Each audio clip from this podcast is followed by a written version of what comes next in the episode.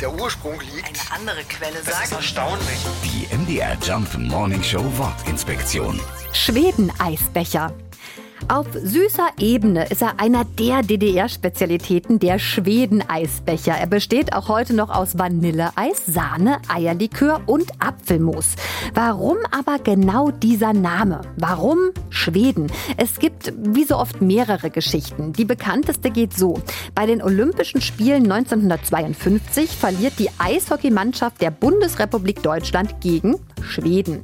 Die Niederlage des westdeutschen Erzrivalen Freud, DDR-Spitzenpolitiker Walter Ulbricht, so sehr, dass er sein Lieblingseis nach dem Land benennt, das gewonnen hat. Hallo Schweden-Eisbecher. Aber man findet auch die Erklärung, dass die Menschen in der DDR beim Sommerurlaub an der Ostsee und beim Eisschlecken Sehnsucht nach dem Land auf der anderen Seite des Meeres bekamen. Was genau jetzt stimmt, können wir heute nicht mehr nachvollziehen, aber vielleicht denken wir alle noch mal drauf rum beim nächsten Besuch in der Eisdiele. Guten Appetit! Die MDR Jump Wortinspektion. Jeden Morgen in der MDR Job Morning Show mit Sarah von Neuburg und Lars Christian Kade. Und jederzeit in der ARD Audiothek.